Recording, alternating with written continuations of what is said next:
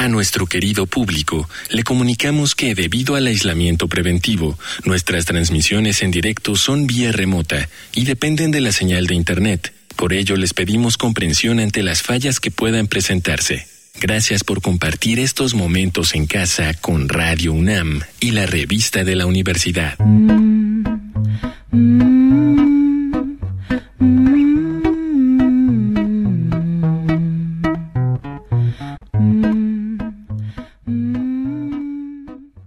Bienvenidos al suplemento radiofónico de la revista de la Universidad de México.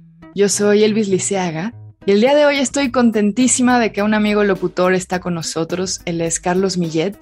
Conduce un programa matutino que se llama Día de Perros, que se puede escuchar en una aplicación que se llama Joe Mobile. Y bueno, es el mandamás de Junkie y de Bull Terrier FM. Y un gran carnal. ¿Cómo estás, Millet? Bienvenido. Oye, qué linda presentación qué gusto estar aquí contigo. La neta es, pues, pues, es como un sueño de la juventud. Oye, pues déjame decirle a nuestra audiencia por qué te he invitado. Este mes en la revista de la universidad estamos hablando de comida, pero queremos hablar de comida desde ángulos no solo que nos concienticen sobre cómo nos relacionamos con los alimentos de una manera siempre muy obediente a un sistema de productividad que contamina, que esclaviza, que empobrece, etcétera y que a nosotros nos limita bastante y que incluso nos, enferma, ¿eh? nos enferma. Exacto. Entonces yo quería que tú nos hablaras de los hongos, porque los hongos no solo son alimentación, sino que también son todo un reino, que no es animal, son su propio reino, y que ha cobrado mucha relevancia en estos tiempos al buscar otros sistemas de alimentación que nos recuerden que tenemos una conexión con la naturaleza y un apego a los procesos y ritmos naturales, pues que se ha visto totalmente perturbado porque ahora, hace muchos años ya, podemos ir al súper y comprar comida, ¿no? Entonces, bueno, yo quería preguntarte, uno, ¿qué pasó en tu vida? ¿Tú cómo de pronto te haces un obsesionado, casi diría, de los hongos, que incluso los cultivas, los investigas? Bueno, empecemos por ahí. ¿Cómo llegaste a los hongos? Yo empecé a darme cuenta justamente que una buena manera de ser como rebelde, digamos, por decirlo de alguna manera, era cultivando mi propia comida, mi propia medicina, mis propias hierbas, como quieran llamarlo. O sea, primero empecé, digamos, con esa obsesión, ¿no? Con esa obsesión de ser rebelde por ese lado, porque la verdad yo ya estaba muy cansado de tener que comer lo que te dicen los comerciales, lo que te ponen en la cara en el súper, sabiendo que pues obviamente son alimentos cultivados de manera muy pobre, que no nos nutren, y eso, ¿no? Que nos mete en este ciclo de enfermedades que acaba siendo en muchas ocasiones fatal, ¿no? Entonces me clavé durísimo con esa onda y algo muy importante para el cultivo, bueno, algo no solamente importante, lo más importante para el cultivo prácticamente cualquier planta son justamente los hongos. Gracias a los hongos las plantas se pueden nutrir de la manera adecuada para poder crecer, para podernos dar esos alimentos y entonces me empecé a clavar durísimo eh, en, esa, en ese tema de cultivar los alimentos por un tema de rebeldía y empecé a descubrir, mientras más me involucraba, que algo muy importante, y de hecho lo más importante para poder cultivar estos alimentos y estas plantas, eran los hongos, ¿no? Los hongos que son como esa conexión infinita para que las plantas se puedan nutrir de la manera adecuada y puedan darnos, pues, los alimentos, ¿no? Además de los hongos que nos comemos. Entonces me empecé a clavar durísimo para yo hacer estos como fertilizantes basados en hongo para poder crecer otros alimentos. Y la verdad es que cuando te empiezas a clavar en el mundo fúngico, cualquier entrada, o sea, tienes cualquier entrada y luego te empiezas a obsesionar. Es algo demasiado mágico y demasiado, pues algo que te obsesiona por completo cuando te empiezas a dar cuenta cómo crecen, cómo son capaces de transformar, digamos, la contaminación en materia eh, útil, cómo son capaces de degradar inclusive la materia más difícil de degradar como el petróleo, cómo se han podido adaptar a, a, la tierra para poder ser el reino, te lo digo de verdad, el más importante, ¿no? Entonces de ahí me empecé a obsesionar y ahí me volví loco y empecé a cultivar, empecé a de todo.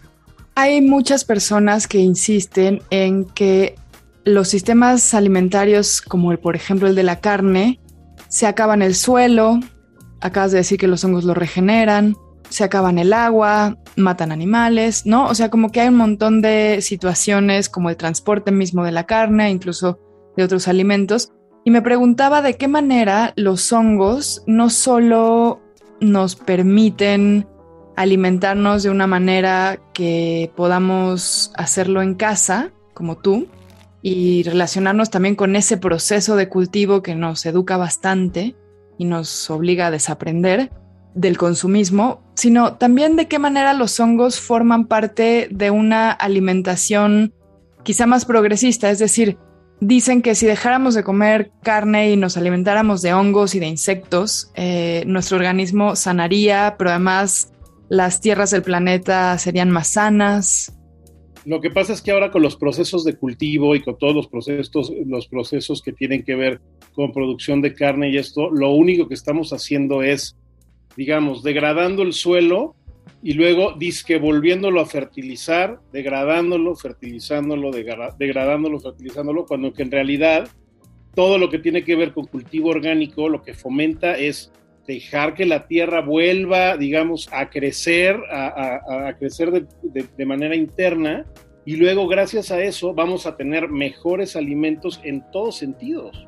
En el caso de los hongos, en realidad es un cultivo tan sencillo, o sea, tan extraordinariamente sencillo que lo puedes hacer en tu casa y puedes alimentar, te puedes alimentar tú, puedes alimentar a tu familia con un control de calidad absoluto y 100% orgánico, teniendo la certeza de que te estás alimentando de la mejor manera, ¿no? Que eso, perdón, pero es un absoluto lujo en esta época. Y como bien decías al principio, es una forma también de la disidencia, porque vas a contracorriente de las lógicas del capital. Y si tú tienes tus propios hongos que no solo no afectan la tierra, sino que la vuelven más fértil, estás eh, no gastando. Eso me parece muy importante.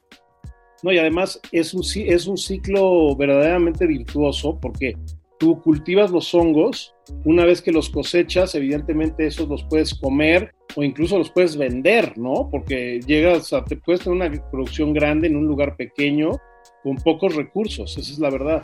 Y una vez que ya lo haces, además de que reciclas ¿no? Eh, esta producción de hongos un par de veces o hasta tres, luego esa composta la devuelves a la tierra eh, con un altísimo nivel de calidad para después seguir cultivando otras cosas. ¿no?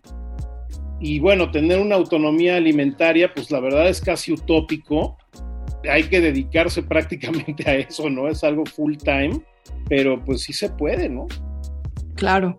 Antes de que se nos acabe el tiempo, háblame un poquito de dos cosas, apretando tu respuesta. Por una parte, hay hongos medicinales como el Lion's Mane, como se llama en español, que es para los procesos de eh, neuronales. Luego está el reishi, que es para limpiar la sangre, ¿no? O sea, como que muchos hongos son curativos y eso es muy importante porque no estamos acostumbrados a pensar en los alimentos como además sanadores sino solo llenadores de panza y un poquito sanos, ¿no? Y los hongos además son sanadores y bueno, y además están los hongos que son parte de muchas prácticas de medicina tradicional, no solo para sanar, sino también para apaciguar la mente, ¿no? Como los hongos alucinógenos. Sí, no, pues es que en realidad por eso es que son magníficos, ¿no? Te pueden servir prácticamente para todo, para comer, para alimentarte, para nutrirte a nivel proteína pero también hay otras, hay otras propiedades que son, pues que ayudan a tratar la, o sea, depresiones profundas, obviamente trastornos de ansiedad, un montón de cosas que no tienen nada que ver con la ilegalidad, eso, eso es importante decirlo, que los venden en Mercado Libre o en donde sea, que es el melena león, reishi, en fin, o vas a un mercado de estos chinos y tienen ahí todo, ¿no? En realidad, los grandes beneficios que tienen los hongos apenas están llegando a Occidente, ¿no? Porque eso, los beneficios siempre han estado ahí, siempre han mejorado, siempre han prevenido un, montón de, enfermedades, pero pues como sabes, a veces el sistema no ni siquiera permite que la información te llegue para que tú sigas yendo a la farmacia y comprándote la aspirina y siempre la misma onda. pero ahí están y ahora sí ya están, digamos, aquí, ya se pueden conseguir, ¿no? ¿Cuál es un libro o un documental o algún lugar de consulta donde uno pueda adentrarse en el mundo fúngico y entender de qué manera puede empezar a consumir hongos y a cultivarlos sobre todo? Sin duda, un documental que se llama Hongos Fantásticos, así está en Netflix, Fantastic Fungi, es para mí la mejor puerta de entrada porque es un resumen perfecto de todos los beneficios que tienen los hongos a todos niveles, ¿no? De cómo nos pueden salvar prácticamente como humanidad. Entonces, se los súper, súper recomiendo. Pues muchas gracias, Millet.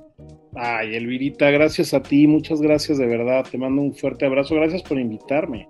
Al contrario, gracias por pasar a compartirnos tus pasiones y disidencias.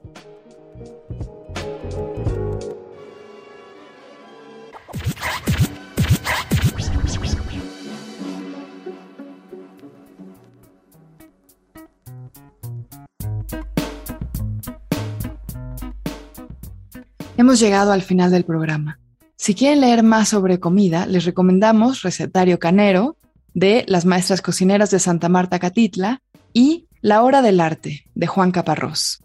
Ambos artículos se encuentran en el número de este mes de la revista de la Universidad de México. Pueden consultarla gratuitamente en www.revistadelauniversidad.mx. Y recuerden que pueden coleccionar nuestros números. Escríbanos a suscripciones en Twitter, en Facebook y en Instagram nos encuentran como arroba revista-unam. Y sobre este programa pueden escribirnos a arroba shubidubi. Gracias a Denis Licea y a Yael Weiss.